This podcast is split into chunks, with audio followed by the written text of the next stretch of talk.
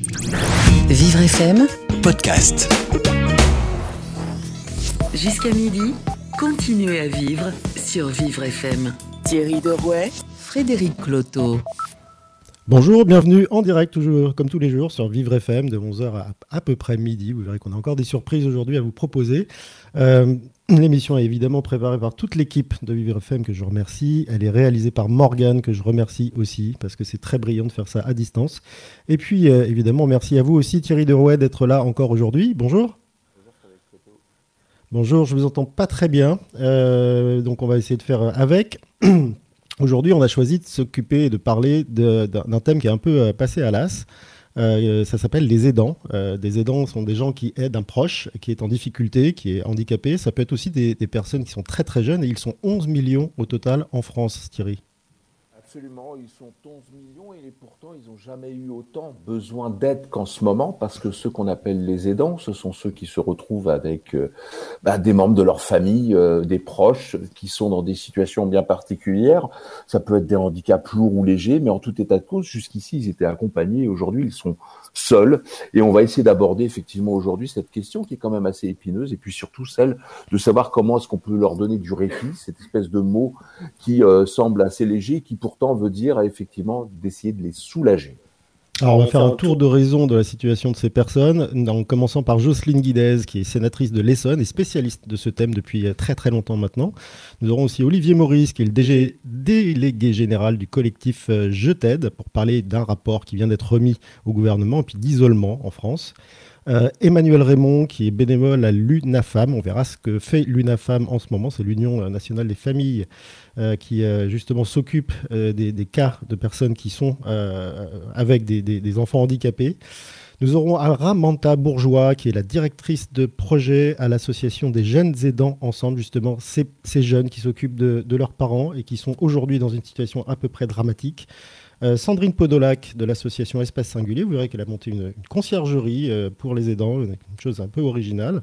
Euh, nous aurons également le témoignage d'une maman qui est seule avec deux enfants dont l'un est en situation de handicap. Elle s'appelle Stéphanie. Elle nous dira comment elle vit en ce moment cette situation. Euh, une nouveauté euh, aujourd'hui avec une chronique de retour, une chronique euh, d'habitude est, quotidienne sur, sur l'antenne de Vivre FM. Et ben on la remet au goût du jour. C'est Vincent Geoffroy qui viendra nous faire un, un agenda très très différent. C'est notre monsieur culture. Et nous finirons avec de la culture puisque nous aurons également en ligne Clara Serna et Thierry Huillier qui sont des, artistes, un violoniste et, pianiste, et qui vont nous expliquer leur approche qui est un peu différente de celle des artistes d'aujourd'hui, tout en nous offrant évidemment en fin d'émission un morceau sublime. Euh, pour l'instant, euh, on part à Monistrol sur Allier, je crois, rejoindre euh, Gladys pour la revue de presse du jour. Bonjour Gladys. Bonjour. Merci d'être à, à l'antenne encore aujourd'hui. Vous pouvez re- redire un mot, Gladys, parce que je, je ne vous entends pas. Oui, alors. Ah, euh, c'est oui, bon, d'accord, ok. Donc là, toute la presse en parle ce matin, euh, et pas que la presse, les gens. Euh, beaucoup d'amis euh, m'ont signalé ça aussi très rapidement. Une nouvelle qui attriste la France, le chanteur Christophe, qui s'est éteint cette nuit à l'âge de 74 ans. C'est Les Mois Bleus, titre Libération, pour celui dont la carrière de Beau Bizarre a enchaîné les tubes et le place au sommet du panthéon pop français, selon les mots du journal. Pour Voici, c'est son ami et musicien Jean-Michel Jarre, qui, euh, pour qui les nuits seront bien vides. Effondré par la nouvelle, il raconte sa dernière conversation euh, avec un Christophe soucieux de savoir si son ami avait des masques pour se protéger du virus. Eh bien, pour lui, c'est un pan de sa vie qui s'écroule, un paradis définitivement perdu. Le Parisien, lui, a pleuré, pleuré. LCI retrace la carrière d'un artiste à part, disparu. Les hommages affluent pour celui qui a chanté Aline, Les mots bleus, celui qui a bercé toute une génération, parti rejoindre les anges vers l'infini et l'au-delà. Alors on part maintenant en Afghanistan où l'on n'arrête pas le progrès. La tribune consacre un- article à la fabrication d'un projet de respirateur artificiel un peu spécial. Oui, cinq lycéennes euh, audacieuses, membres d'une équipe de robotique, tentent de fabriquer un respirateur artificiel bon marché de voitures usagées. Oui, puisque le pays manque cruellement de matériel pour soigner les personnes atteintes du Covid, elles ont décidé de révolutionner la mécanique. Et si ces adolescentes réussissent leur challenge, elles pourraient reproduire ces machines qui d'ordinaire coûtent 30 000 dollars pour la modique somme de 300 dollars seulement. Mais n'allez pas croire que ce sont des petites joueuses. Elles travaillent en collaboration avec des spécialistes de santé locaux et des experts d'Harvard. Le prototype de l'appareil devra bien sûr être validé par l'OMS et le ministère de la Santé afghan avant de mettre ces machines sur le marché. Un pari fou, mais qui d'évidence est réalisable. Et le point s'intéresse ce matin aux Vikings, euh, dont des artefacts ont été retrouvés en Norvège à cause de la fonte des glaces selon le journal, le réchauffement climatique aurait des avantages. Bon, tout est relatif. Nous apprenons dans cet article absolument passionnant la découverte de mitaines, de chaussures, de flèches retrouvées dans un état presque parfait. C'est ce que racontent les archéologues qui ont participé à cette mission au journal The Guardian. Ils parlent d'une découverte de rêve et c'est à partir d'une ancienne montagne qu'on a fait ces trouvailles incroyables. Cette zone du centre du pays avait déjà offert la découverte d'une tunique en laine en 2011 qui datait probablement du IIIe siècle après Jésus-Christ. Le reste, c'est Mère Nature qui l'a apporté lorsque la glace a fondu des objets conservés pendant mille ans qui témoignent, du règne des Vikings. Les archéologues font un travail de fourmi pour déterminer l'époque exacte de ces hommes. Ce que l'on sait aujourd'hui de leur existence pourrait bien s'étayer grâce à cette découverte. Et dans le Huffington Post ce matin, on alerte sur les propos de Jean-Louis Murat qui sont, euh, comme qui dirait, misogynes puissance max. On était bien content du retour musical en force de Jean-Louis Murat avec Baby Love, mais on n'avait pas non plus oublié qu'il était imbuvable, ni ses nombreuses frasques. On nous dit dans le dernier numéro de Paris Match qu'il s'est bien lâché, et c'est la chanteuse Angèle qui en a pris pour son grade. À 68 ans, Jean-Louis n'a pas prévu de s'apaiser, toujours autant anticonformiste, et pour lui, Angèle représente, je cite, une Chantal Goya 2.0. Nous, les mecs, elle nous surplombe avec un culot dingue et nous dit tu ne regardes pas, tu ne touches pas, tout en faisant des chorégraphies de pipe show. Et tu as envie de dire arrête ma fille, arrête. Il ajoute que derrière chaque succès de femme se cache en fait un homme. Comme vous l'aurez compris, la ligne rouge a été franchie. Euh, c'est les féministes hein, qui apprécieront cette provocation. Et nous, on apprécie beaucoup cette photographie révélée dans 20 minutes et qui a remporté le World Press Photo 2020. Le lauréat du prestigieux concours s'appelle Yasuyoshi Shiba. Il est photojournaliste pour l'agence France Presse et son cliché pris à Khartoum en juin 2019 est édifiant. Il montre un jeune homme au milieu d'une foule de personnes de la capitale soudanaise après la chute du dictateur Omar el-Béchir deux mois plus tôt. Un jeune homme qui récite un poème de protestation au milieu des manifestants. Cette photo eh bien, représente aux yeux des jurés un espoir et illustre le pouvoir de l'art et de la jeunesse selon le journal. Vous pouvez d'ailleurs retrouver cette magnifique photographie mise à l'honneur sur le site de 20 minutes et sur le site web de l'AFP. Eh bien, on ira voir ça tout de suite euh, après cette émission en direct. Merci Gladys, on vous retrouve lundi pour une, une belle revue de presse. Vous écoutez Continuez à vivre sur Vivre FM. Thierry Derouet, Frédéric Cloteau. Tout de suite, nous avons en ligne Jocelyne Guidez, sénatrice de l'Essonne. Bonjour madame. Bonjour, bonjour à tous. Merci d'être avec nous de chez vous, euh, vous aussi, vous me l'avez précisé, mais c'est le cas de tout le monde, euh, pour parler d'une situation sur laquelle vous êtes très investi depuis très longtemps maintenant, euh, et c'est celle des aidants, qui est déjà pas reluisante en temps normal, mais aujourd'hui, est-ce qu'on n'est on n'est pas dans une situation qui est encore pire avec cette crise de, de coronavirus? Alors bien sûr, je pense que malheureusement, euh, les aidants familiaux ont été mis de côté. Alors je m'explique. Hein, euh, Aujourd'hui, euh, ils sont dépourvus de masques, de gants. Euh, on parle même pas des tests pour eux, alors que c'est une angoisse de tous les jours pour ces personnes. D'ailleurs, me semble-t-il, le collectif et même Jade, deux associations avec qui je suis souvent en, relation, ont de très nombreux témoignages dans ce sens. On les aura à l'antenne après, après vous justement. D'accord. Ben, je, je, je, leur donne le, bonjour. Autre problème qu'ils rencontrent, donc je parle bien sûr des aidants, au vu des diminutions du nombre d'aides à domicile, étant elles-mêmes touchées par le coronavirus, par manque de matériel, puisque il faut quand même pas oublier que aussi cette profession euh, a été carrément euh, oubliée par euh, par le gouvernement. Euh, ce sont donc les aidants qui prennent le, le, le relais euh, et ils sont de plus en plus épuisés. Et il faudra certainement, à la sortie du confinement, penser à un projet de, de répit beaucoup plus important qu'il n'existe aujourd'hui et certainement aussi un, un, suivi psychologique pour euh, ces personnes. Et puis, on oublie de parler. Oui, allez-y. Madame la sénatrice, on vous connaît effectivement pour euh, tout ce que vous faites justement pour la reconnaissance des proches aidants. Est-ce que vous ne pensez pas qu'on aurait pu y aller plus vite? Parce que là, on se retrouve dans une situation qui est assez intenable pour euh, effectivement toutes ces personnes. Et puis là, on voit que comme rien n'a avancé, bah, on n'est pas très très organisé pour ça.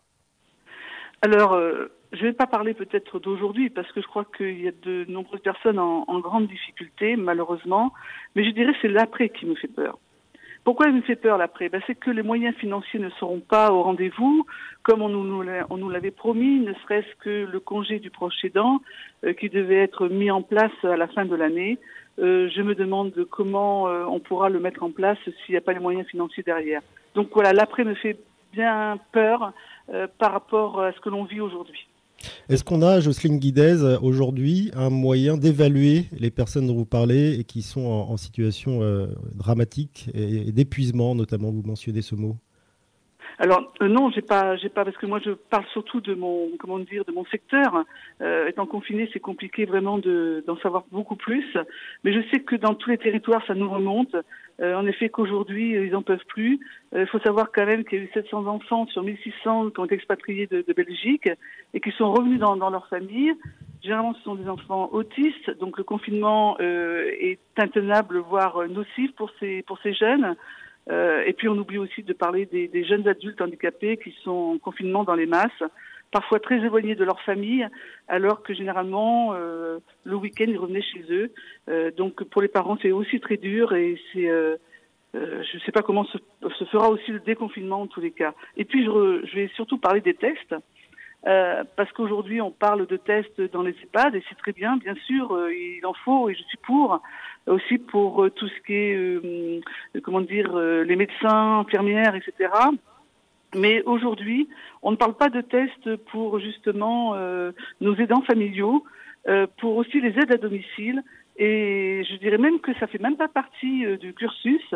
Et là, je m'inquiète parce que ces gens-là auraient besoin eux aussi de tests, ne serait-ce pour qu'il n'y ait pas cette angoisse permanente.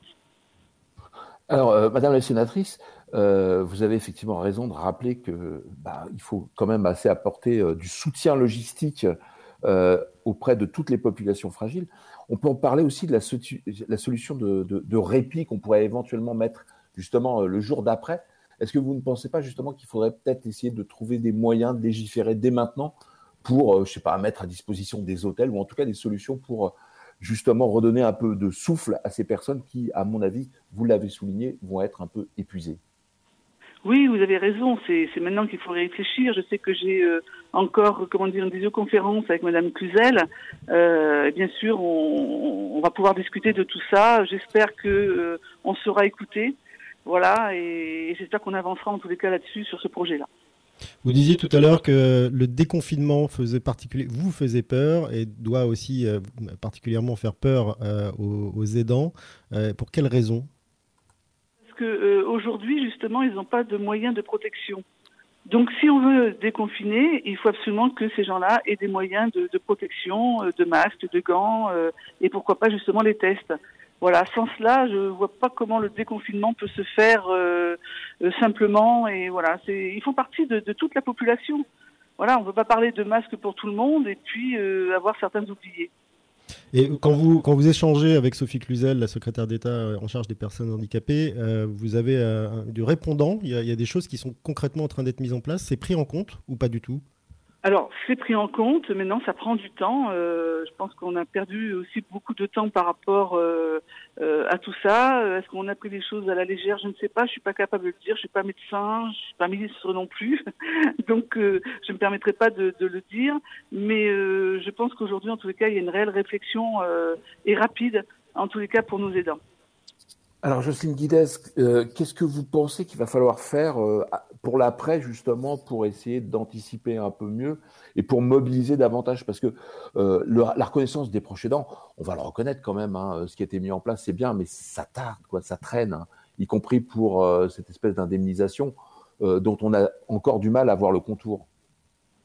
Eh bien, je, je vous l'ai dit, je crois que j'ai déjà répondu, hein, c'est que ça m'inquiète dans le sens où euh, les moyens financiers, à mon avis, à la fin de l'année ne seront pas ne seront pas là, et euh, je ne sais pas si ça sera pas retardé. Donc je pense que ça sera encore, malheureusement, je pense qu'il faut être honnête et se, le dire, on a parlé aussi de, la loi, ah j'ai perdu le nom, pour, pour les, personnes âgées, donc la, loi... ah j'ai perdu le nom. Ça vous reviendra plus tard, c'est pas grave. J'ai perdu le nom. Euh, cette, loi-là qui devait passer euh, là cet été n'est pas pour l'instant pas mise sur le tapis. Donc euh, je pense que oui, il y aura du retard et, et ça va être compliqué pour avancer en tous les cas sur les aidants alors que c'était bien parti. Alors le calendrier est effectivement bousculé. quel, quel, enseignement on peut tirer de, de, ce qui se passe aujourd'hui pour accélérer après et peut-être modifier d'ailleurs ce qui a été imaginé. Écoutez, euh, je pense qu'il va falloir, euh, mais ça c'est malheureusement ce n'est pas que moi, je pense qu'il va falloir qu'on se réunisse vraiment autour d'une table et qu'on pose les choses qui ont péché euh, pour avancer et ne serait-ce, je pense surtout à nos hôpitaux. Ça faisait un moment qu'on montrait du doigt les difficultés du manque de matériel aussi dans les hôpitaux, mais aussi surtout parce qu'on oublie souvent de le dire de personnel, puisque malgré comment dire euh, les propositions qu'on a pu faire, en tous les cas, euh, au Sénat pour augmenter le, personnel et surtout pour euh, financièrement, c'est-à-dire qu'il soit mieux rémunéré, on ne peut pas dire qu'on été tellement à l'écoute. Maintenant, on s'en aperçoit et je crois que le président de la République a annoncé quand même pas mal d'avancées là-dessus. Maintenant, il faut attendre. Attendons, attendons de voir si vraiment ça va se réaliser. Alors vous qui avez une vue depuis longtemps sur ce, sur ce thème et puis une vue, on va dire, à 360, euh, aujourd'hui, quand on est euh, une femme avec deux enfants, dont un en situation de handicap, ou quand on est un jeune aidant euh, et qu'on se retrouve à, confiner, quels sont les, les, recours les plus rapides auxquels on peut avoir accès? Les recours, ben, je pense qu'il y a pas mal d'associations qui sont quand même à l'écoute, et heureusement qu'elles sont là. Voilà, d'ailleurs, je voudrais les remercier parce que je pense que si elles n'étaient pas là aujourd'hui, je ne sais pas comment on, avance, on avancerait euh, pour eux, pour les aidants. Euh, voilà, je, elles font un réel travail, un magnifique travail, et merci à elles. Madame la sénatrice, alors vous avez effectivement raison de rappeler que les moyens de l'État vont être un peu compliqués. On est quand même dans une situation déjà qui n'était pas euh, extraordinaire, hein, 56 du PIB consacré euh, effectivement à, faire fonctionner notre pays. Est-ce que vous ne pensez pas plutôt que de faire des mesures qui sont plutôt de l'ordre du replâtrage en permanence, est-ce qu'on ne devrait pas mettre tout à plat et repenser notre système de santé? C'est ce que je viens de vous dire. il me semble que c'est ce que je vous ai dit tout à l'heure, juste avant, c'est qu'aujourd'hui, il faut mettre tout à place, se mettre autour de la table euh, et dire stop, parce que euh, si on est dans cette situation-là, moi, j'ai, j'ai pas peur de le dire, hein, ce sont tous les partis politiques qui sont en tort aujourd'hui. Ça, ça ne date pas d'aujourd'hui, ça date de plus de dix ans. Donc, euh, euh, il serait grand temps peut-être qu'aujourd'hui aussi, on écoute plus des gens de terrain, euh, peut-être pas trop de politique, même s'il en faut, puisque c'est les politiques quand même qui gouvernent. Mais je pense qu'il est grand temps d'écouter des gens de terrain, même s'ils sont des maires, euh, parce qu'il ne faut pas oublier que les maires sont des gens de terrain, ou, ou moi-même qui ne suis pas spécialement une grande politique, mais euh, euh, qui a vécu aussi des choses dans, dans, dans sa famille. bien voilà, peut-être qu'on nous écoute un petit peu plus, et puis ça permettrait d'avancer, parce que parfois on a des solutions aussi qui ne qui sont pas onéreuses. Mais faut-il qu'on puisse nous écouter? Alors justement, à propos d'être écouté, euh, les, tous les, tous les, tous les, toutes les personnes là, qui ont été atteintes du virus, qui ont passé du temps en, réanimation, quand elles ressortent, elles ne courent pas comme des lapins de Garenne, on, le voit, euh, et pendant plusieurs semaines derrière, elles continuent d'avoir des difficultés, d'avoir besoin d'être aidées. Donc en fait, le nombre d'aidants là va considérablement augmenter. Est-ce que les pouvoirs publics, est-ce que les gens avec qui vous parlez en ont conscience? Alors ça, je pense pas voilà, qu'ils en aient conscience. Et puis, euh, vous parlez des dents, mais moi, je, vais revenir aux aides à domicile parce que faut savoir aussi que les gens peuvent avoir des aides à domicile euh, chez, elles, mais faut-il qu'il y en ait assez? Voilà, ce qui n'est pas non plus le, cas. Donc, quand on parle euh, de laisser aussi les personnes âgées le plus longtemps chez elles, si on n'a pas de personnel pour pour subvenir à leurs besoins, je ne vois pas comment on va les garder chez elles. du personnel formé parce qu'évidemment, c'est pas, on passe pas juste comme ça 10 euh, minutes pour euh, parler à quelqu'un et, on doit s'en occuper. Il y, a, ce volet-là aussi à prendre en compte. Bien sûr, et puis surtout d'avoir un, peu d'humanité, parce que si on n'a pas un peu d'humanité, c'est pas la peine de vouloir faire ce métier-là.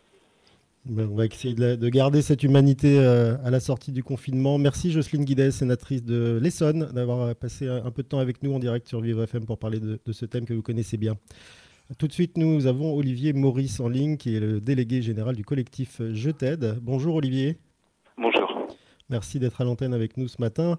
Euh, vous, vous avez remis un rapport qui est le rapport Gage. Euh, vous allez nous en parler en tout cas de ce, de ce, rapport. Il a été remis la semaine dernière au gouvernement. il parle d'isolement. Alors en phase de confinement, on ne peut pas mieux faire. Alors, je n'ai pas remis ni même le collectif le rapport Gage, c'est Jérôme Gage qui a remis ce rapport. la, nuance est, est, vraiment importante puisqu'effectivement nous avons été sollicités et puis nous avons aussi réfléchi entre nous, tous consulter, tous les 28 membres du collectif, ce rapport, quelques, quelques critiques, hein, bien sûr, parce que c'est un, un, travail qui a le mérite d'exister, qui, qui, à notre sens, ne met pas suffisamment en avant la thématique des aidants, mais euh, on est en lien avec, euh, avec Jérôme Gage pour, euh, pour faire pour faire vraiment progresser cette reconnaissance, parce que je rebondirai sur tous les propos qui ont été dit juste avant par euh, Jocelyne Guidez, dont je salue vraiment l'engagement de tout temps pour, euh, pour les aidants. C'est vrai que ces aidants sont, sont, au centre de la crise du coronavirus aujourd'hui. Sans eux, on ne peut pas gérer cette crise.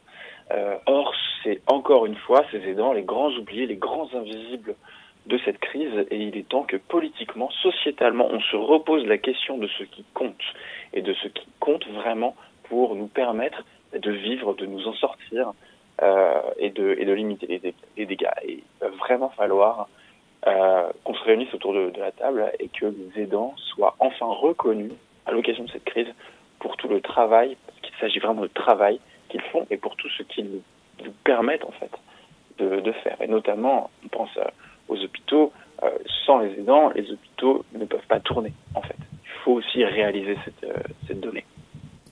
Olivier Maurice, vous êtes également à la tête d'un collectif Je t'aide. Est-ce que vous pouvez rappeler un petit peu euh, bah, d'abord ce qu'est ce collectif et puis derrière, quels sont les appels que vous recevez régulièrement au travers de ce collectif? Le collectif Je t'aide est composé de 28 structures. C'est une association qui milite pour, euh, pour, que les aidants soient davantage entendus, écoutés et que leurs demandes soient vraiment reconnues, pour qu'ils aient des droits, pour qu'ils aient une reconnaissance. C'est vraiment le cœur de notre action. Donc nous sommes très régulièrement en contact avec euh, avec les élus, les décideurs, les politiques, mais évidemment aussi le terrain et les aidants, puisque en tant que collectif fonctionnant démocratiquement, c'est vraiment les aidants qu'on met au cœur de notre action. C'est leur parole, c'est leur demande qu'on valorise. Et aujourd'hui, c'est cette parole, euh, ce sont des appels au secours, c'est c'est de l'inquiétude, c'est euh, pour maintenant, pour demain? Oui, majoritairement. Les témoignages qu'on reçoit euh, en grande quantité actuellement sont des témoignages d'angoisse pour soi. Euh, je suis aidant, j'ai peur de contracter le coronavirus pour moi-même, mais aussi angoisse pour les autres, parce que si j'ai d'une personne fragilisée, euh, si jamais je lui transmets ce coronavirus, il s'agit probablement euh, d'une situation gravissime qui, euh, qui en résulterait. Donc c'est cette angoisse qu'on entend beaucoup. Euh, on entend aussi des, situations de dilemme qui sont très très fortes. On a reçu un témoignage vraiment dernièrement qui nous a qui nous a assez bouleversé. Une dame qui disait je suis confinée chez moi car je suis malade et mon état de santé se détériore. En fait, elle a le coronavirus. Et c'est l'aidante de sa maman qui a 91 ans. Donc elle ne peut pas aller chez sa maman de 91 ans parce que euh, elle risquerait évidemment de, de, le lui transmettre. Mais c'est cette aidante qui lui fait ses courses, qui lui fait, euh, qui lui organise ses livraisons de courses à domicile, qui lui téléphone tous les jours pour savoir comment va sa santé, comment va son moral. Et euh, cette personne nous dit que si elle va à l'hôpital, qui sera là pour prendre le relais? Il n'y aura plus personne. Il y, a, il y, a beaucoup, il y a hélas, euh, Olivier Boris, beaucoup de, de, cas comme ça. On en a eu aussi. Et on aura des, des personnes euh, concernées euh, à la fin de cette émission. Euh, Qu'est-ce qu que vous, euh, au collectif Je t'aide, avez mis en place de particulier pour faire face et répondre à ces, à ces situations, et puis répondre peut-être techniquement à ces situations? Déjà, il a vraiment été compliqué au départ de réorganiser les activités des associations de terrain, puisque toutes ces actions qui étaient menées auprès des aidants, euh, il était difficile de les mener euh, sans les équipements, sans masque, sans gants, sans gel hydroalcoolique. Vous ne pouvez pas prendre le risque en fait euh, d'aller vers ces populations qui sont des populations à risque si vous n'êtes pas équipé comme comme comme il se doit. donc les, toutes, ces, toutes ces actions de terrain ont dû être repensées, parfois malheureusement annulées. Donc comme les 28 structures du collectif sont très très engagées, militantes, elles ont mis en place d'autres recours. Je pense notamment à des lignes d'écoute et de soutien psychologiques qui sont mises en place euh, par les associations du collectif avec nos proches, organise une ligne d'écoute. Espace singulier dont on parlera, je crois, tout à l'heure, organise une ligne d'écoute. Andissimo, qui a mis en place des outils pour accompagner les aidants au quotidien avec une plateforme pour les familles, favoriser l'entraide, euh, un pas vers la vie. Je peux multiplier tous les exemples, mais euh, nos structures se, se mobilisent et euh, en tant que collectif, on se mobilise aussi pour récupérer cette parole des aidants qui, comme je le disais tout à l'heure, sont encore une fois les invisibles et les ignorés de cette crise pour que quand il faudra se réunir autour d'une table avec les politiques pour remettre un petit peu les choses en place, euh, on ait de la matière et on puisse dire voici ce que les aidants ont fait. Voici le rôle qu'ils ont eu quand, au début de la crise, il a fallu vider les hôpitaux des patients à risque pour faire de la place dans les services de réa. Tout ça, toute cette gestion de crise formidable qui est faite aujourd'hui par les hôpitaux n'est pas possible sans les aidants et sans leur mobilisation dès les premières heures, dès les premières heures de la crise. Alors ce sera évidemment un moyen de faire prendre conscience au pouvoir public de, l'importance euh, et de la difficulté euh, d'être aidant. Euh, pourquoi pensez-vous que le sujet traîne depuis des années? C'est une question d'argent C'est une question de prise de conscience? C'est une question déjà de malentendu au niveau de l'argent. on est face à une population estimée à 11 millions de personnes dont 20% est globalement à risque de burn-out, ou en tout cas en charge lourde. Euh, quand on donne ces chiffres au pouvoir public, euh, ils ont des frissons en se disant Mon Dieu, ça va coûter un fric fou si jamais on doit les aider. Or, c'est l'inverse qui se passe. Les aidants font économiser des fortunes à la société et c'est quand on les met en difficulté, en situation d'être en risque de burn-out, que, euh, que là, là, il y a, y a dépenses pour la société. Donc, il faut vraiment changer de paradigme et ne pas se dire que les aidants coûtent cher, et que les aidants, au contraire, vont économiser des fortunes et que investir dans le répit, c'est économiser des, des hospitalisations pardon, évitables. Aujourd'hui, Olivier Maurice, justement à propos de répit, euh, comment, comment on fait quand on est aidant pour avoir du répit? C'est techniquement pas possible avec le confinement. Alors le, répit, c'est une, euh, question très vaste parce qu'il y a les structures de répit qui organisent vraiment directement du répit, donc avec des accus de jour, etc. Euh, mais il y a aussi tous les moments pour souffler qui sont des moments de répit.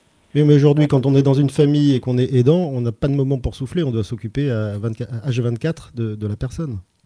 Exactement ça. D'autant que euh, la plupart du temps, les intervenants à domicile ne peuvent plus venir. Donc on est confiné chez soi et on doit euh, serrer les dents en attendant la fin de la crise. Donc le répit, euh, pour beaucoup d'aidants, actuellement, ce sera pour plus tard. le répit qu'on essaye de leur offrir, c'est avec des, des, échanges téléphoniques pour, pour avoir du soutien, euh, de soutien psychologique notamment, mais pas que, de l'échange entre pairs, de l'échange de bonnes pratiques, euh, du soutien moral. Mais euh, le, répit à la sortie de la crise, il va vraiment falloir en, reparler et, parler de, son importance, de son importance capitale, pour que les aidants puissent vraiment souffler après avoir tellement donné pendant cette gestion de crise. Le, fameux rapport Gage dont, on parlait au tout, début de, de cet échange est censé faire avancer quoi? Plutôt la situation des personnes âgées isolées. Donc c'est euh, relativement restreint, c'est un cadre, c'est un cadre particulier. Euh, nous au collectif, on insiste sur la transversalité de la question des aidants parce que chaque situation des 11 millions d'aidants est ultra singulière quelle que soit la situation de la pathologie, de, euh, la personne accompagnée. mais en gros, les besoins sont à peu près les mêmes en fonction du degré de charge. Si on est un aidant dit à charge lourde, donc on s'occupe vraiment sur euh, du long terme, euh, beaucoup d'heures par jour euh, d'une personne en perte d'autonomie, on a besoin de répit, on a besoin de congés, on a besoin d'avoir du soutien, de, des aides, etc. Donc tous ces, tous, tous ces besoins sont relativement les mêmes, quelle que soit la situation dès lors qu'on se retrouve à charge lourde, etc. Donc on a une approche vraiment plus globale au collectif. D'accord, entendu. Donc on verra si ce rapport fait avancer euh, quelque chose ensuite. En tous les cas, la sortie de crise, comme le disait la sénatrice Jocelyne Guidez, est, très inquiétante pour les aidants. Merci Olivier Maurice, délégué général du collectif Je t'aide, euh, d'avoir apporté votre vision sur ce, sur ce thème. Alerte coronavirus. Si vous avez de la toux et de la fièvre, vous êtes peut-être malade. Dans ce cas, restez chez vous. Limitez les contacts avec d'autres personnes. Appelez votre médecin. La maladie guérit en général en quelques jours avec du repos, mais si les signes s'aggravent, que vous avez des difficultés importantes à respirer et que vous êtes essoufflé, appelez le 15 immédiatement. Plus d'informations sur gouvernement.fr. Ceci est un message du ministère chargé de la Santé et de Santé publique France.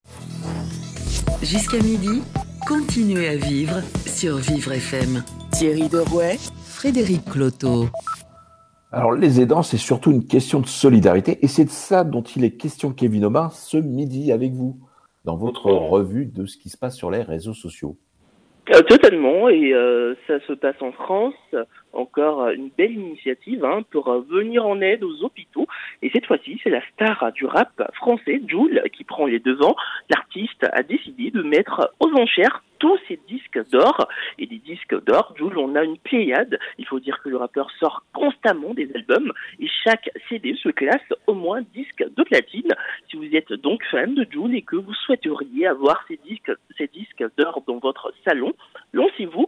Il vous suffira juste d'être la personne hein, qui décaisse le plus pour les obtenir, ce qui prouvera à quel point vous êtes fan. L'argent récolté, on l'a dit, sera reversé aux hôpitaux dans la lutte contre le coronavirus.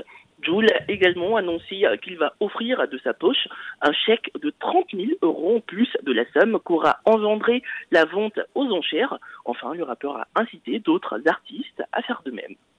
Enfin, seulement si on a envie d'effectivement de, de disques d'or dans son salon. Alors aux États-Unis, c'est une chatte qui a conquis le cœur des internautes totalement une chatte qui est devenue la nouvelle coqueluche des réseaux sociaux. Avec le confinement, plusieurs hommes de, et femmes hein, de médias, dont vous, Thierry et Frédéric Cloto, hein, travaillent à partir de leur domicile. Et c'est également le cas de Jeff Lyons, présentateur météo pour une chaîne de télé américaine. Il faisait son bulletin météo en direct chez lui, tranquillement, quand sa chatte Betty s'est invitée à l'antenne. L'animal de compagnie a débarqué sur le plateau météo Jeff Lyons, embarrassé, a commencé à bégayer forcément. Un peu gêné, il a finalement pris sa chatte dans ses bras en continuant de faire le job. Une scène qui a amusé les téléspectateurs. Des captures d'écran de la scène défilent sur Twitter et Facebook. La chatte Betty est devenue une star. Et depuis, Jeff euh, Lyons présente tous ses bulletins météo en présence de sa chatte. À cette allure-là, Choupette, la chatte du défunt Karl Lagerfeld, devra s'inquiéter. Pour le coup, euh, elle a vraiment de la concurrence. Et puis moi j'ai de la chance, c'est pas l'heure de son pâté. Alors maintenant direction l'Italie où un petit garçon de 12 ans a fait des kilomètres pour suivre les cours. C'est ça, vous le savez, toutes les écoles sont fermées en Italie, cloîtrées chez eux, les collégiens suivent les cours à distance via Internet. Mais euh, le petit euh, Duolio n'a pas cette chance. la connexion Internet bug vachement là où il vit, donc dans la maison de sa mère. La maison ne capte pas du tout Internet. Et pour ne pas manquer euh, les cours, le petit garçon et sa mère ont trouvé une solution. Ils emportent avec eux une table pliante, des tabourets, une tablette Android et hop, ils grimpent dans la voiture. Destination la forêt. Oui, la forêt, c'est le seul lieu où la mère du petit arrive à capter la 4G. Ils font ce trajet tous les jours, sauf le week-end. Et euh, c'est une escampe quotidienne hein, qui leur permet d'échapper un temps soit peu au confinement, mais qui prouve surtout à quel point le petit garçon est un écolier déterminé. Eh ben merci Kevin Oba pour ce petit moment de répit. On vous retrouve demain. Vous écoutez Continuez à vivre sur Vivre FM. Thierry Derouet, Frédéric Cloteau. Les aidants familiaux en situation de, crise et de confinement, euh, on en parle ce matin sur Vivre FM et en direct. Vous pouvez retrouver l'intégralité de cette émission euh, sur euh, vivrefm.com en podcast et également sur notre page Facebook. tout de suite, nous avons, pardon, nous avons Emmanuel Raymond. Bonjour Emmanuel. Merci d'être avec nous à l'antenne. Vous, vous êtes bénévole à, l'UNAFAM, c'est l'Union nationale des familles et des amis des personnes malades et euh, ou handicapées euh, psychiques. Euh, aujourd'hui, que se passe-t-il sur le terrain? Parce que je sais que vous êtes au, contact permanent avec des, centaines et des centaines de familles qui sont dans, une situation un peu délicate. Oui, tout à fait, car je suis donc bénévole à l'UNAFAM et je, suis au comité éditorial du magazine Un autre regard qui est diffusé à l'ensemble de nos adhérents et euh, à tous ceux qui viennent dans nos délégations. Nous, sommes, nous en avons plus d'une centaine en France, donc nous diffusons à 20 000 exemplaires. Et lorsque cette confinement, cette crise sanitaire est arrivée, nous nous sommes dit euh, au comité éditorial, il faut que nous en parlions dans, nos colonnes, comme tout, tout, tout, euh, toutes les publications actuelles. Et la meilleure façon de le faire, c'était de, faire un appel au témoignage. Que vivent nos adhérents, nos familles sur le terrain et donc nous avons lancé cet appel et j'ai recueilli plus un nombre considérable de témoignages de, la France entière et même d'outre-mer qui donnent un excellent instantané de ce que vivent les familles s'occupant de personnes euh, avec ayant de, dans, comptant parmi parmi les leurs euh, une personne souffrant de troubles psychiques et c'est tout à fait euh, remarquable. Alors Emmanuel Raymond, qu'est-ce qui transparaît et qu'est-ce qui est le plus fort dans ces témoignages? Eh bien pour moi, ce qui est le plus fort, c'est la capacité d'adaptation de, de nos adhérents, c'est-à-dire des aidants familiaux, face à des situations très difficiles, euh, par exemple, euh, bon, les plus tragiques, ce sont des personnes qui ont décompensé psychiquement, qu'il a donc euh, fallu hospitaliser parce que la, cette, ce confinement et cette survenue du virus a déclenché chez elle une anxiété qu'elle n'arrivait plus à gérer malgré leur traitement et malgré leur suivi. Donc les familles ont fait face, ont dû procéder à des hospitalisations dans des contextes, vous imaginez, difficiles, mais elles l'ont fait. Euh, d'autres familles ont accueilli euh, chez elles euh, leurs proches parce que les hôpitaux de jour ont fermé, les centres d'activité thérapeutique ont fermé, selon les consignes sanitaires de ne pas regrouper des personnes dans des activités. Et donc, que faire pour des, pour des personnes en fragilité psychique qui avaient leur, leur journée bien organisée? Les familles n'ont pas hésité à, à, demander à leurs proches, à proposer à leurs proches de venir chez elles. Il y a même une famille dont dont, la fille pas n'avait pas d'imprimante chez elle et n'aurait pas été capable euh, d'imprimer de toute façon euh, un billet de train, qui a envoyé par internet au voisin de de, de, sa fille qu'il connaissait euh, le billet de train.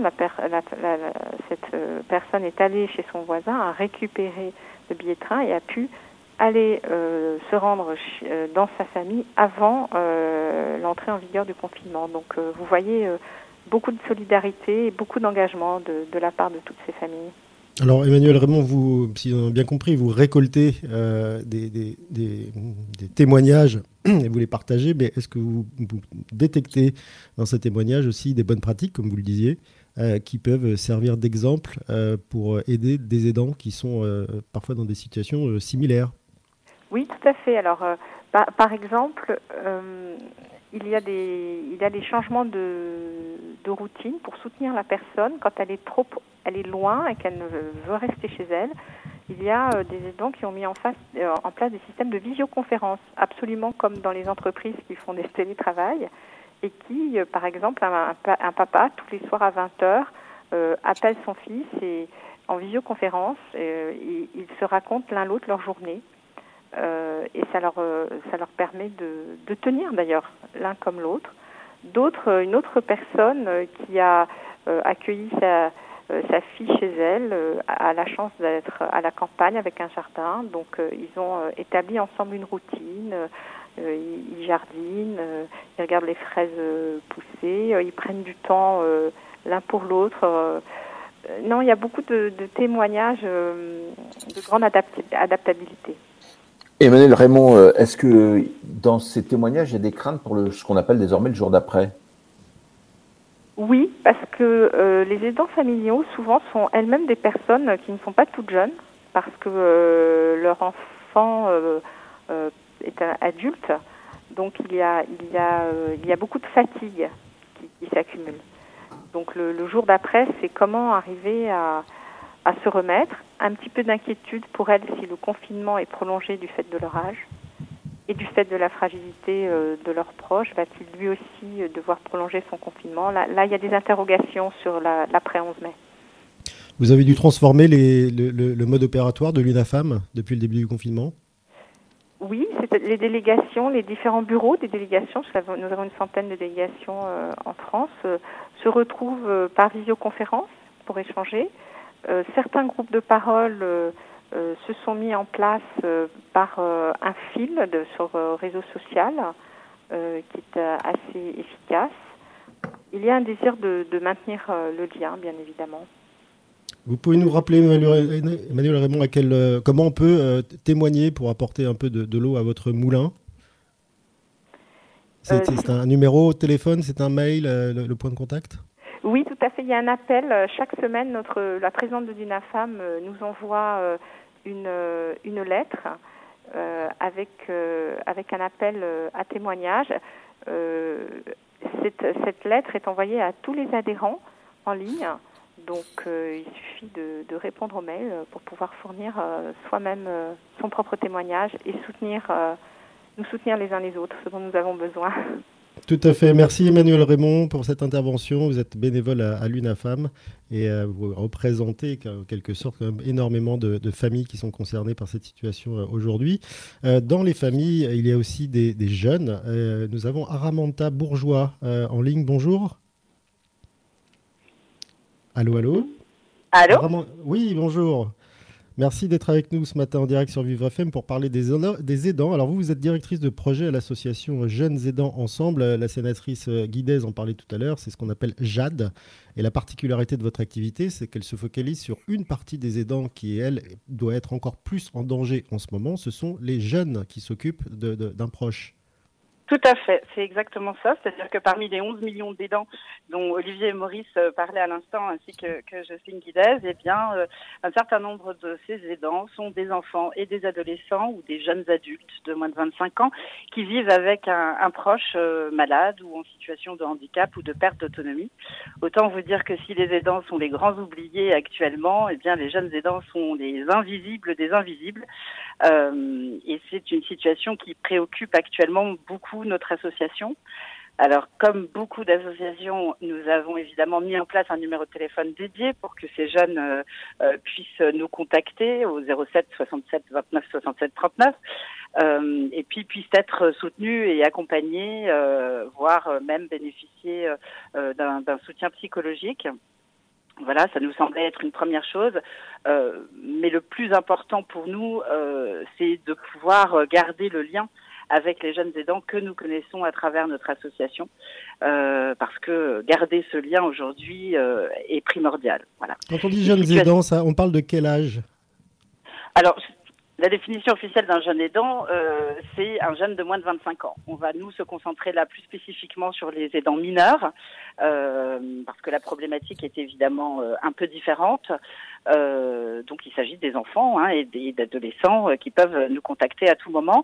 Euh, on sait que en ce moment, les jeunes aidants peuvent se sentir évidemment démunis, encore plus angoissés que les adultes pendant cette crise, parce qu'ils n'en ont pas forcément la même perception. Et pourtant, et pourtant, du fait de l'absence ou des difficultés d'intervenants au domicile, eh bien leur charge d'aidant, leur responsabilité d'aidant peut être accrue en ce moment. Et c'est extrêmement préoccupant. Jocelyne Guidez le disait très bien euh, tout à l'heure.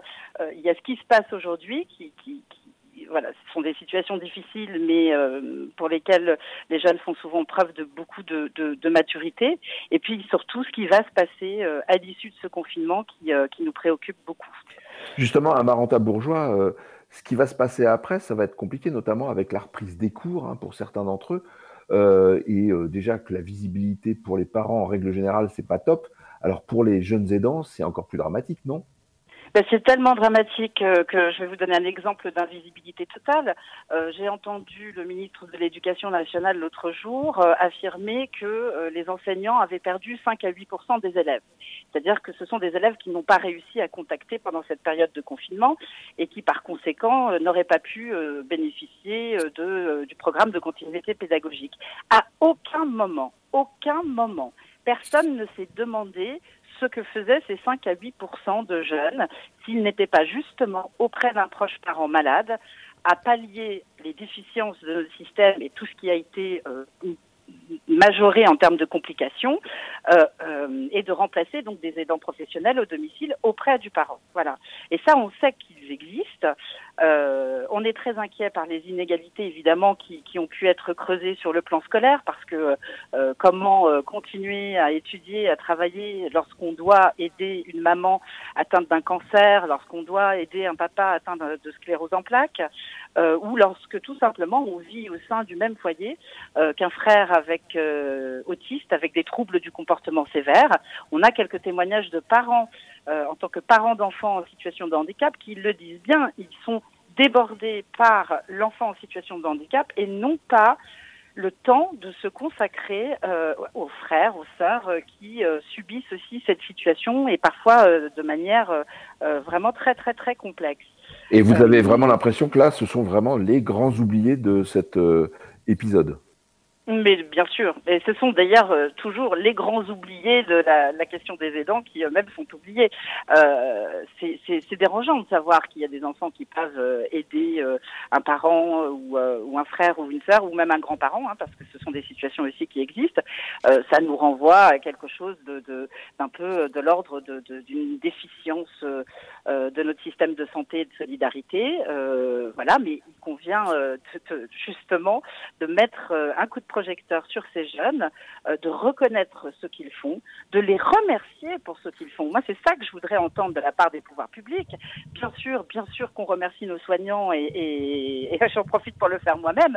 Euh, mais à un moment donné, on peut peut-être aussi dire à ces enfants et adolescents, euh, ou même ces jeunes adultes, merci pour ce que vous faites. Olivier Maurice l'a très bien dit tout à l'heure. les aidants ne sont pas un coût pour la société, ils sont une économie. Bah, peut-être qu'on peut commencer par remercier ces enfants pour ce qu'ils font ce serait effectivement la moindre des choses. Qu'est-ce qu'on aurait pu ou dû faire pour euh, éviter de laisser ces, jeunes, ces adolescents dans cette situation dramatique aujourd'hui?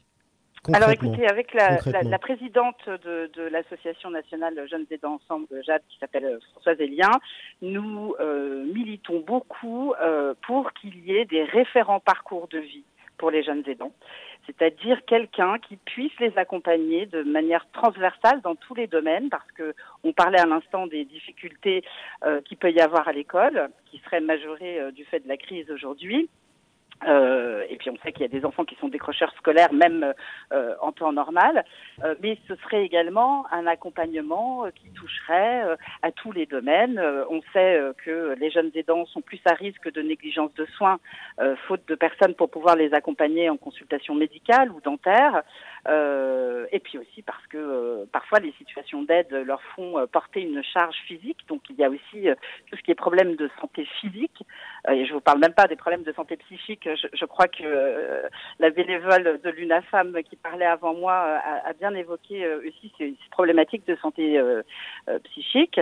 voilà, donc un référent parcours de vie, ça nous semble être essentiel aujourd'hui pour pouvoir accompagner ces jeunes tout au long de leur vie d'aidant. Dernière chose, c'est que euh, quand ces enfants vont pouvoir, ces enfants et adolescents bien sûr, vont retourner à l'école, euh, il va y avoir cette difficulté pour pour les enseignants et pour les professionnels de l'éducation nationale euh, de pouvoir les repérer et de pouvoir les accompagner. Ce sont des jeunes qui seront fatigués, peut-être même épuisés, hein, de parce qu'ils ont traversé euh, ces dernières semaines, peut-être ces derniers mois. Ce sont peut-être aussi des jeunes qui auront été confrontés au deuil, et ça, c'est une question qui aujourd'hui euh, doit euh, être prise en compte, notamment euh, par les enseignants qui vont récupérer ces élèves dans leur classe et qui très souvent nous disent qu'ils ne savent pas comment faire parce qu'ils se sentent très très démunis face à des situations d'aidance ou encore plus de deuil. et puis ce seront, ce seront aussi des, jeunes qui auront peut-être parfois perdu deux mois de cours et qu'il faudra accompagner pour leur faire rattraper un peu le, le retard. Euh, merci à Ramanta Bourgeois d'avoir été avec nous ce matin pour parler de ces jeunes aidants, les oubliés des oubliés. Euh, vous êtes directrice de projet à l'association Jeunes Aidants Ensemble. Jusqu'à midi, continuez à vivre sur Vivre FM. Thierry Derouet, Frédéric Cloteau. Et vous pourrez retrouver cette émission dans son intégralité sur, euh, en podcast sur vivrefm.com et également sur notre euh, page Facebook. Et vous retrouverez également les bons conseils de Monsieur Moult que nous avons en ligne comme chaque jour. Bonjour Monsieur Moult. Good morning Covid Aujourd'hui, évidemment, bah, je vous dirai des mots bleus pour qu'elle revienne. En tant que compositeur, je suis obligé de faire un hommage à Christophe et j'aimerais surtout souligner le fait qu'il a, en tant qu'artiste, qu'il a vraiment vécu avec son temps puisque même à la fin de sa vie, il, euh, euh, il, travaillait sur des machines qui sont vraiment, je peux vous le dire, très compliquées à comprendre. Aujourd'hui, mon conseil va s'adresser à tous ceux qui souffrent de la fracture numérique. Et ça, c'est vraiment pas tout rose. Euh, c'est vraiment beaucoup de personnes qui sont touchées par cette fracture. C'est presque 11 millions de personnes en France, 27% des 60 ans qui n'utilisent pas Internet, et ce chiffre passe à 42%, c'est de plus de 80 ans. Donc aujourd'hui, le conseil de Monsieur Moult, c'est un numéro non surtaxé, le 01 70 772 372, mis en place par Solidarité Numérique, 01 70 772 372, qui est un centre d'aide pour les démarches en ligne essentielles.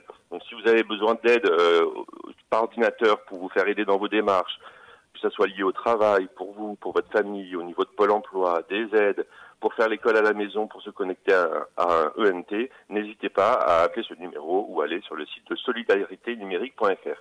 Et si j'ai un autre petit, euh, un petit peu de temps, j'aimerais profiter, la sénatrice de l'Essonne nous l'a rappelé, il y a un grand besoin de masques en France pour les aidants, euh, pour les soignants et pour toutes les personnes qui sont prioritaires. Donc j'aimerais vous parler d'une collecte de fonds Ulule qui a été mise en place par, une, euh, par des entrepreneurs qui ont créé Masque for France. Ça s'écrit M-A-S-K-S 4 France tout attaché et qui ont lancé donc cette collecte de fonds pour équiper les soignants prioritaires, infirmières, aides à domicile, maraudeurs. Voilà, c'était un petit peu tout pour aujourd'hui. Je vous souhaite un bon week-end. C'était Monsieur Moult. Il est 11h53 et vous êtes sur Vivre FM. Quelle pêche ce Monsieur Moult, décidément. Vous écoutez Continuez à vivre sur Vivre FM. Thierry Derouet, Frédéric Cloteau. Et on continue de parler des aidants familiaux en direct ce matin sur Vivre FM avec Sandrine Podolac de l'association Espace Singulier. Bonjour Sandrine. Bonjour. Alors vous, vous avez mis en place une conciergerie à Massy, en banlieue parisienne, pour les, spécifiquement pour les aidants et aussi un peu pour les personnes, les personnes isolées. Qu'est-ce qu'elle a de particulier, cette conciergerie?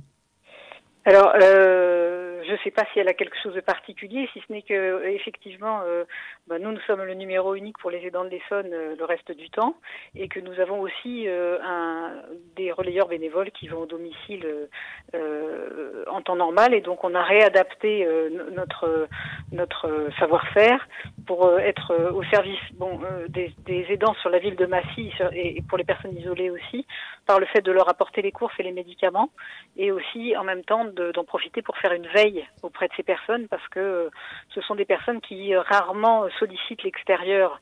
Donc là, le sollicite pour la, pour la question des courses parce que c'est une question euh, de, de, de, base, enfin de, de, pouvoir se nourrir.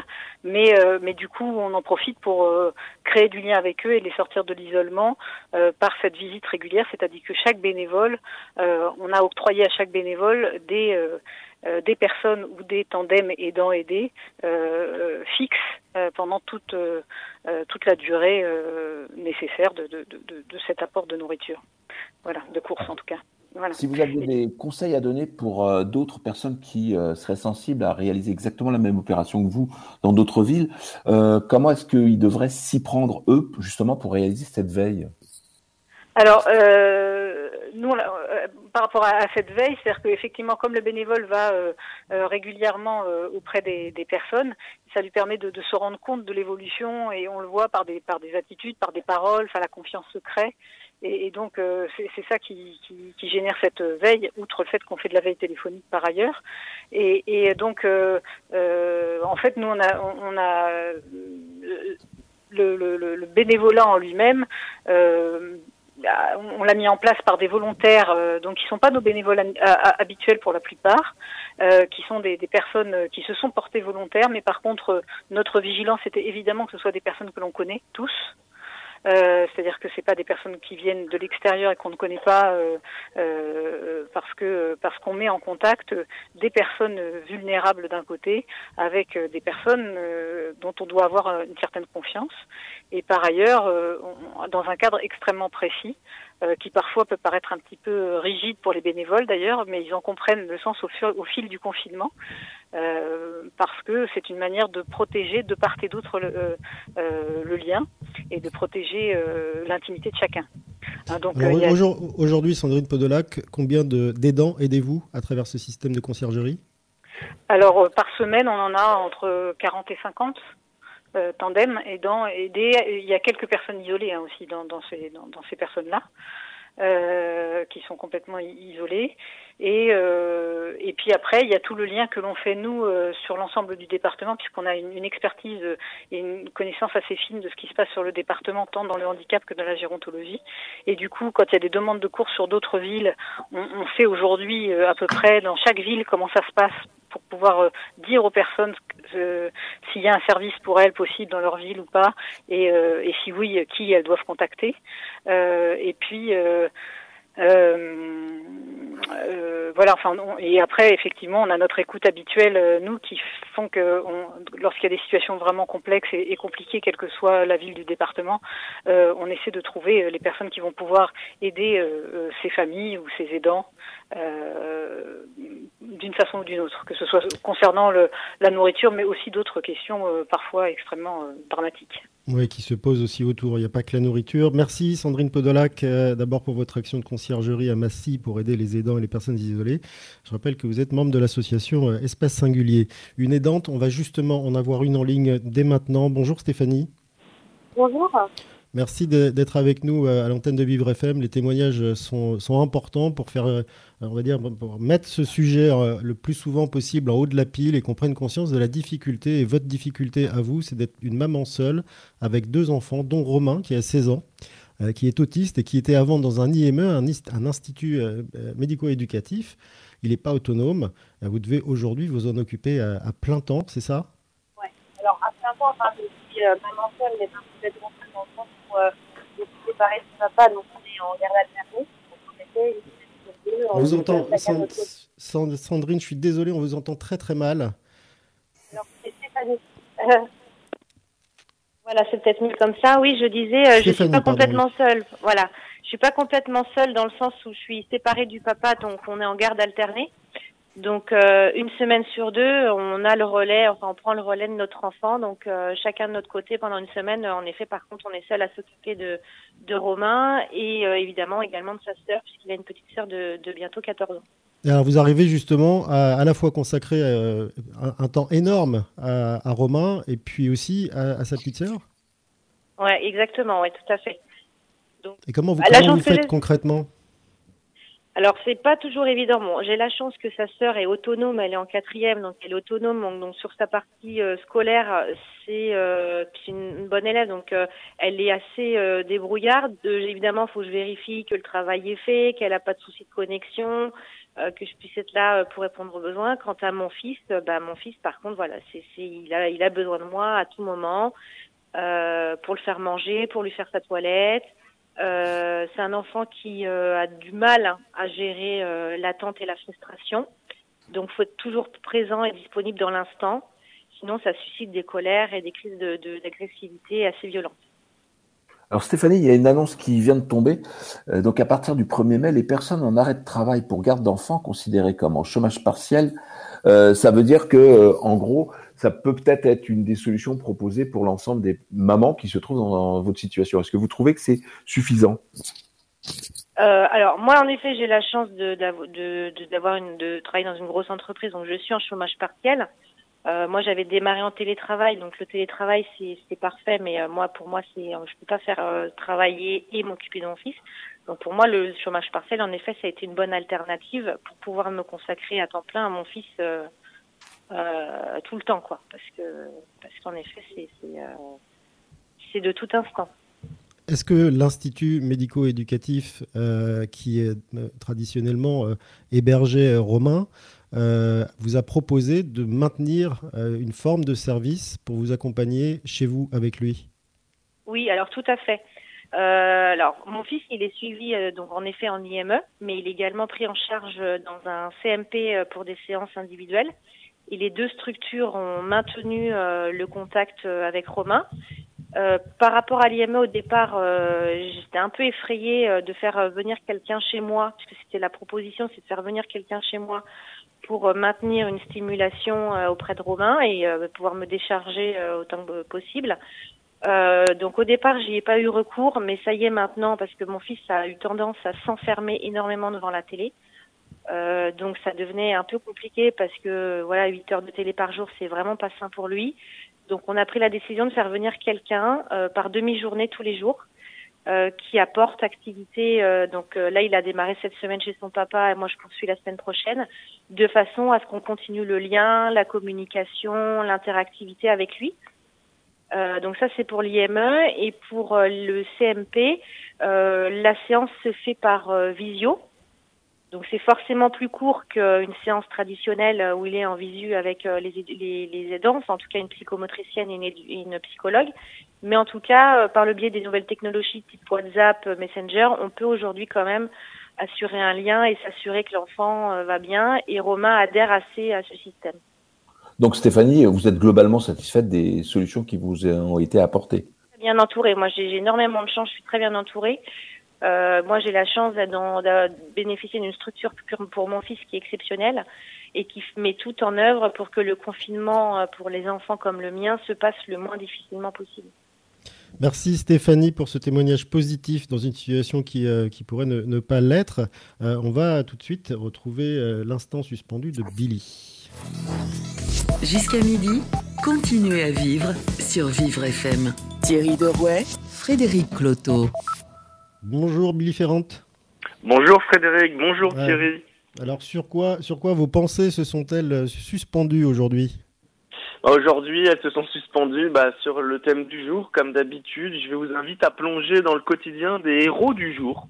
Euh, pendant que la sirène des ambulances résonne contre toutes les tempes, qu'une bonne partie de la population attend la nuit pour se coucher et le matin pour se remettre à attendre la nuit, voilà, des héros aussi ordinaires que discrets œuvrent dans les chaumières à l'abri des projecteurs. Ils sont tout un régiment d'âmes réconfortantes à prendre la main de la vieillesse. On pourrait appeler cet escadron l'armée des ombres si ce titre ne faisait pas trop penser à l'œuvre de Jean-Pierre Melville.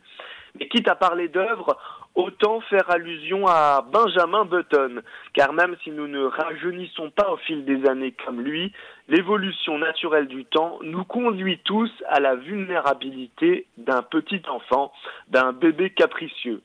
On commence sa vie haut comme un mât pour finir voûté tel un seul pleureur. Alors que le Covid-19 s'immisce sournoisement dans les chairs les plus fragiles, les aidants leur sont d'un soutien plus que précieux. Ils ont le cœur grand pour les petites santé que les intempéries d'une vie a fragilisées. S'ils n'étaient pas là pour accompagner leurs aînés au quotidien, ces derniers seraient semblables à des damnés aux portes de l'enfer le caillot dans la gorge, il n'y aurait plus qu'à se faire transférer pieds et poings liés dans le fourgon blindé qui les conduirait tout droit dans la forteresse déprimante des maisons de retraite. Inutile de hurler, ils n'auraient même plus la force de s'évader. Heureusement, tous les jours, dans leur intimité, les aidants sortent les armes pour que les rescapés soient, soient en paix. Dans ce combat de fin de circuit, ces guerriers épaulent les, blessés, les blessés, affaiblis par le champ de bataille de l'existence. Et entre le handicap et la maladie, il faut dire que les ennemis sont nombreux, alors quand le corps n'arrive plus à suivre le cerveau, il faut redoubler de vigilance pour ne pas se briser les os.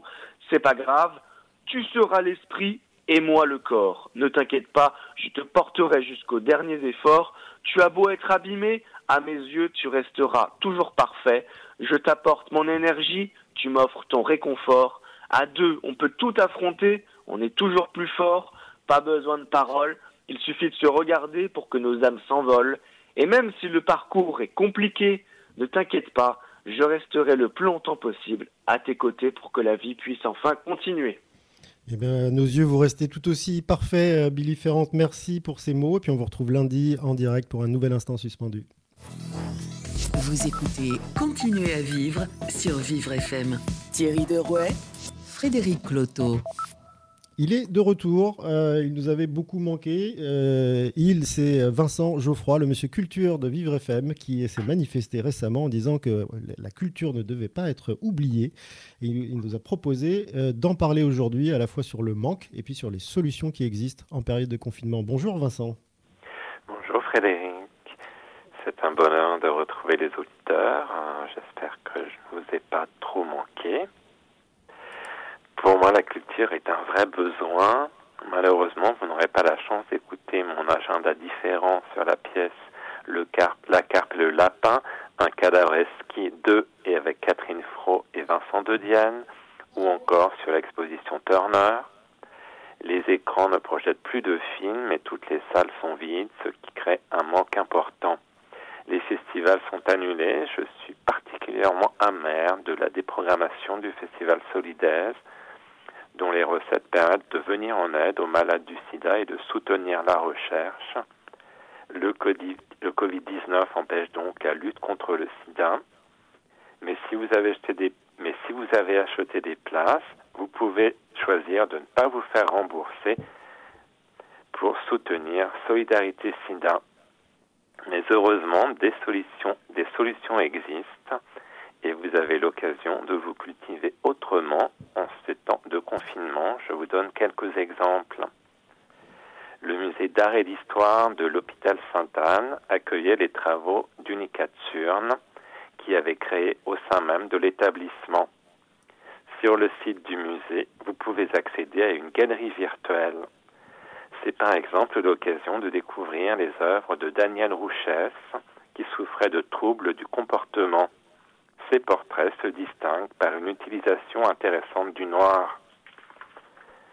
Quant à la cinémathèque, elle, devait proposer l'exposition de Funès. À la place, vous pouvez vous brancher sur Henri, une nouvelle plateforme VOD improvisée en ces temps de confinement. Le Henri en question est bien sûr Henri Langlois, le fondateur de ce temple du cinéma. Chaque soir à 20h30, vous pouvez découvrir un film rare issu des collections de l'endroit récemment restauré. Le programme n'est pas annoncé, alors laissez-vous surprendre. Sur les chaînes de télé, il n'y a pas que les films avec Louis de Funès, et on n'a jamais autant vu de captation de pièces de théâtre. Il y a un rendez-vous incontournable le dimanche soir sur France 5 au théâtre chez soi. Le 19 avril, vous pourrez voir le misanthrope avec Loïc Corbory dans le rôle d'Alceste et toute la troupe de la comédie française. Pour prolonger le plaisir, connectez-vous sur le site web de la Comédie Française. La Comédie Continue vous propose une programmation à la fois familiale et pédagogique, poétique et divertissante et toujours théâtrale. Ce soir à 20h30, retrouvez Le système ribadier de Georges Feydeau et Maurice Hennequin, mise en scène par Zabou Bretman, une pièce désopilante. La palme de l'originalité revient au théâtre de la ville et à son directeur Emmanuel de Marcimota qui affirme que la poésie n'est pas coupée de la vie. Des consultations poétiques par téléphone vous sont proposées deux fois par jour. Il s'agit de rencontres individuelles entre des artistes et une population. Après deux questions rituelles, où êtes-vous et comment allez-vous commence une discussion qui propose un remède poétique. Le registre va de Louis Aragon à Juliette Armanet.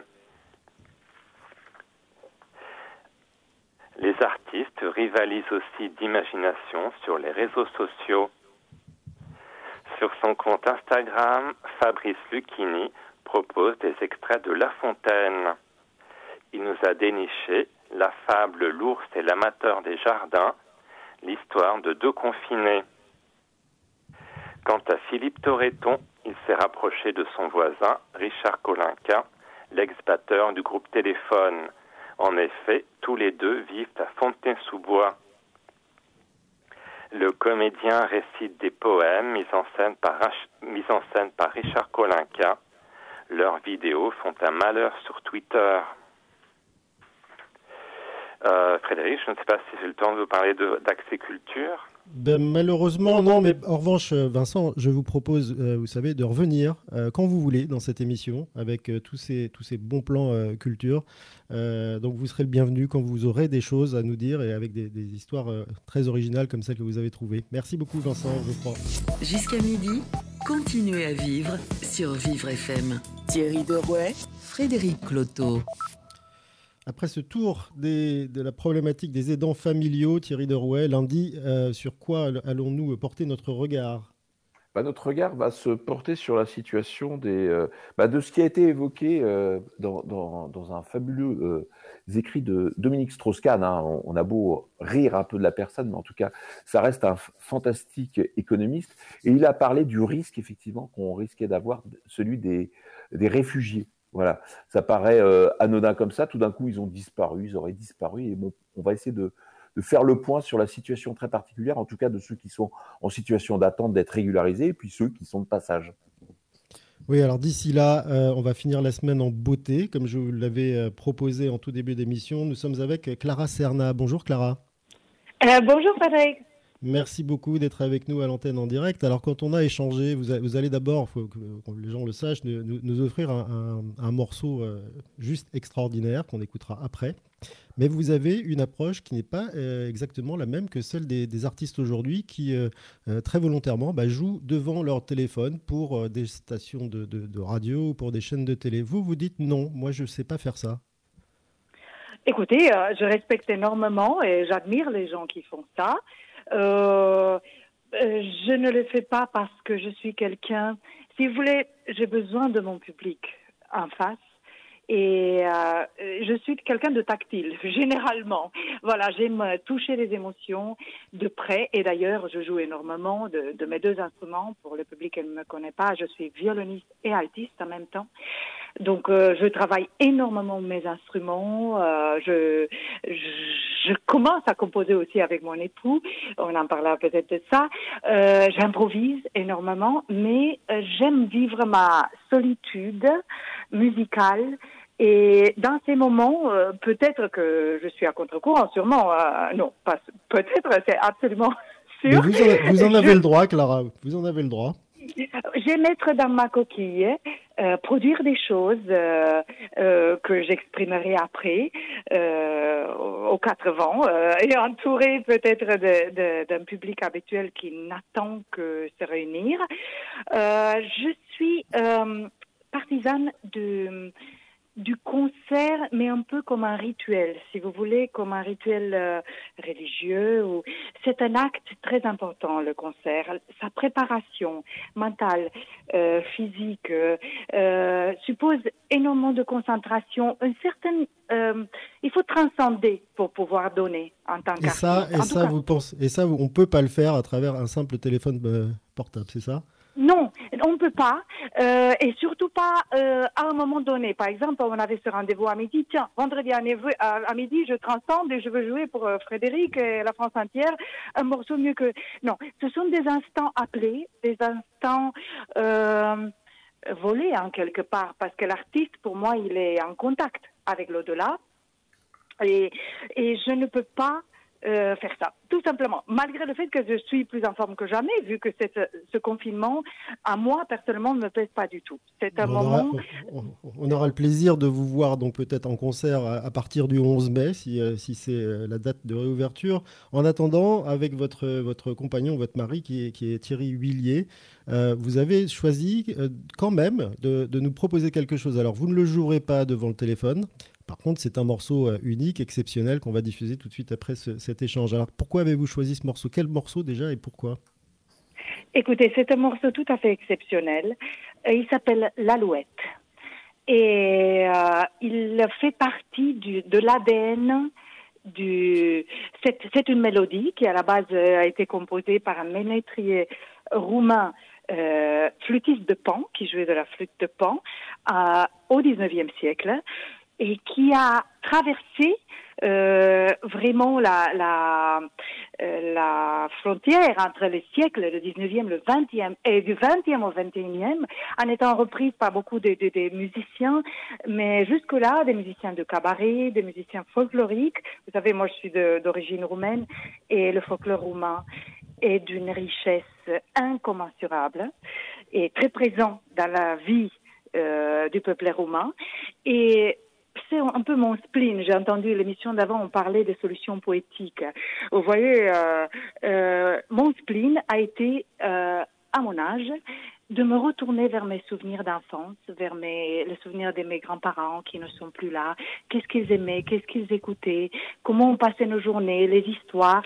Et euh, j'ai initié ce beau projet d'écrire des rhapsodies sur les thèmes qui me touchent le plus du folklore de mon pays d'origine, qui est la Roumanie. Et on a déjà écrit avec mon époux Thierry Huillet trois rhapsodies. Hier, on a fini la quatrième, où on remonte sur des thèmes qui remontent euh, donc euh, au XVIIe siècle. Et euh, ce que j'ai choisi maintenant, c'est le final de la Valachia Rhapsodie. Valachia, c'est le nom de la Roumanie, c'est comme la Gaule, ancien nom de la Roumanie.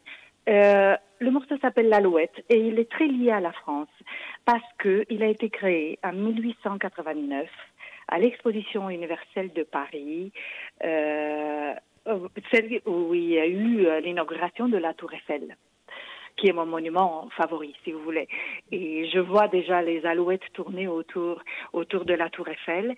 Et cette mélodie a enchanté tout de suite à un point où elle a fait emporter au, grand flûtiste de Pan, Angelos Denico, et son groupe, son taraf, on appelle ça, des, musiciens qui l'accompagnaient, la médaille d'or du concours international des métriers euh, de, qui venait euh, à l'exposition universelle de 1889.